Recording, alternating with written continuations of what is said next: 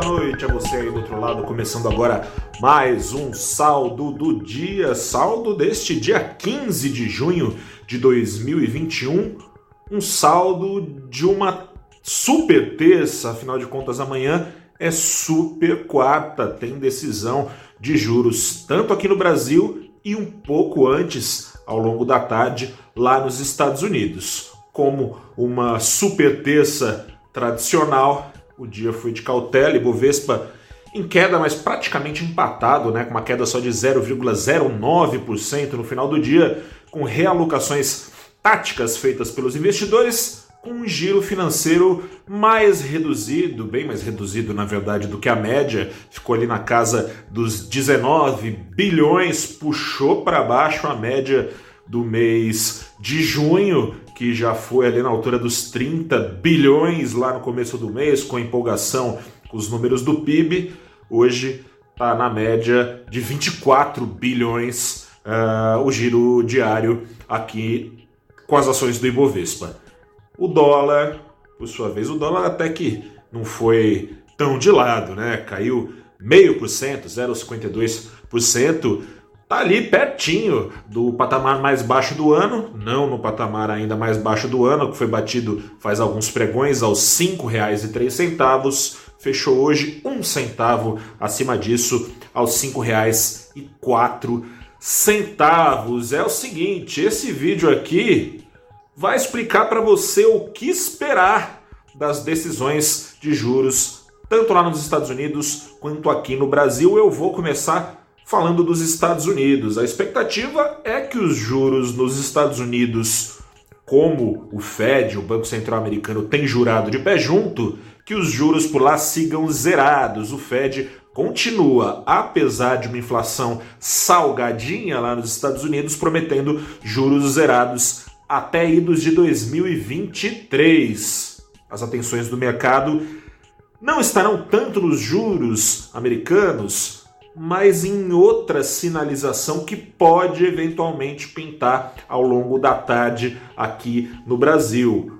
Os americanos, o Banco Central por lá, não só zerou os juros no comecinho ali da crise em março de 2020, também começou a injetar para dentro dos mercados bilhões ao mês de dólares, 120 bilhões ao mês, recomprando títulos, esses dólares com juro baixo, renda fixa afugentando investidores, escorrem preferencialmente as bolsas. É bom lembrar, é, a bolsa americana chegou a afundar ali, assim como aqui no Brasil, né, com circuit breakers ali na virada de fevereiro para março, do recorde até o piso, coisa de 32%.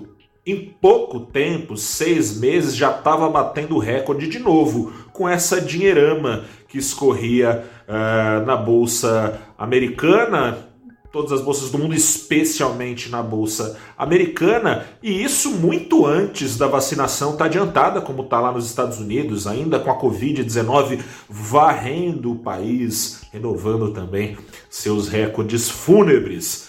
Mas a batida de recorde segue, aliás, lá nos Estados Unidos. O pregão passado foi de recorde de novo para o S&P, desde aquele vale batido em março até aqui, uma alta de 82% da bolsa americana. Não é brincadeira. A atenção então fica em relação a essas injeções que podem, devem começar a ser retiradas antes dos juros por lá subirem o Fed, os membros do Federal Reserve têm dito que é engraçado, né? Como se fosse marcar reunião para discutir se vai ter reunião. Eles têm discutido se devem ou não começar a discutir a retirada dessas injeções monetárias. Quando isso acontecer, portanto, será com aviso prévio, não vai ser para amanhã.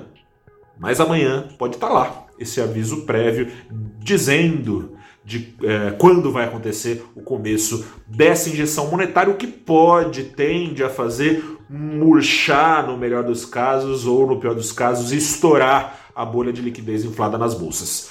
Vamos para o Brasil. Aqui no Brasil também é, Bom, talvez tenha, né? Não deve ter muita novidade se a gente parar para pensar que o juro vai subir é, com certeza, praticamente. É muito difícil, né? A inflação está subindo, projeções para esse ano do mercado fugindo às expectativas, né? É, das, pelos dedos do Banco Central do Brasil. É, mercado vem semana a semana subindo a sua expectativa de inflação para 2021. Nessa semana subiu de novo, sendo que na passada já tinha ficado acima do teto da meta de 5,25%, agora está na casa dos 5,82% de inflação projetada para 2021. O Banco Central vai ter que fazer alguma coisa. Na reunião passada, já avisou que os juros subiriam em 0,75%, em 0,75% não, hein? 0,75 ponto para 4,25% ao ano de Selic. Mas acontece, assim como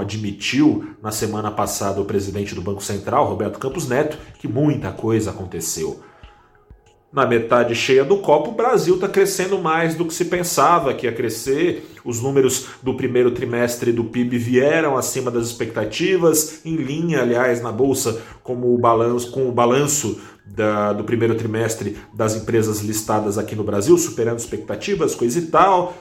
Aquela história, né? Não foi feito lá exatamente um isolamento social a contento, as mortes não permitem esconder isso por outro lado, a economia cresceu mais do que se pensava. Aliás, parênteses aqui, aquela bravata de que governadores queriam ferrar com a economia, com a desculpa de salvar vidas, bom, a economia está crescendo, as vidas não foram salvas, né? Então não faz muito sentido. Fechando parênteses, a economia está crescendo mais, inflação sendo mais aquecida e tende a ser ainda mais via serviços, mas não é só isso. Crise hídrica, num país que, pelo lado positivo ambiental, tem 75% da sua matriz energética com hidrelétricas, é bom, é bom até que chova. Parou de chover, paga-se o preço de não ter diversificado para outras energias renováveis, casos uh, de eólica, né, com ventos, ou solar, como o nome diz, com a luz do sol.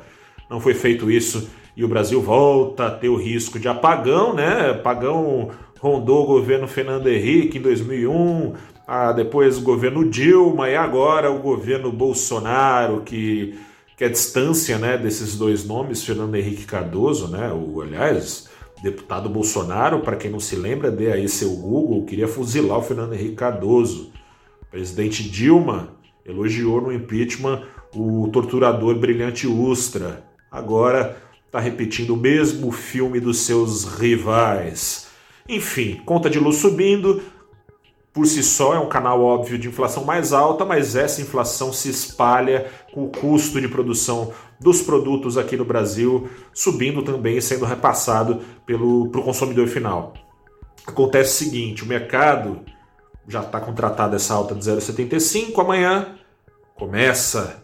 A gente viu hoje na curva de juros implícito já uma aposta crescente de quem sabe uma alta de um ponto na Selic o que é consenso mesmo é que para ao longo do ano a Selic não mais terá um ajuste parcial, ou seja, subindo até antes de encontrar o patamar neutro de juros, o que manteria ainda um estímulo na economia, mas o mercado está é, fechado aí com a tese de que esse ajuste parcial sumirá no comunicado que será emitido uh, na virada da tarde para a noite desta quarta-feira. Quem sabe o Banco Central seja ainda mais claro, dizendo que virá um ajuste total, completo. Vamos ver, seria bom para conduzir as expectativas para mais perto da meta. O que se deve ter como certeza é que o ajuste parcial sai da frente. Ou não, né? E aí vamos ver o que acontece. Enfim, essas são as expectativas para as decisões de juros, tanto lá nos Estados Unidos quanto aqui no Brasil. Bolsa de lado, com investidores esperando o que vai acontecer, dólar em queda com expectativa de ciclo mais agressivo de alta da Selic, o que permitiria rendimentos com maior poder de atração em relação à moeda americana, ou freando a saída de dólares do país ou atraindo mais dólares para entrar aqui, fica menos escasso, fica mais barato.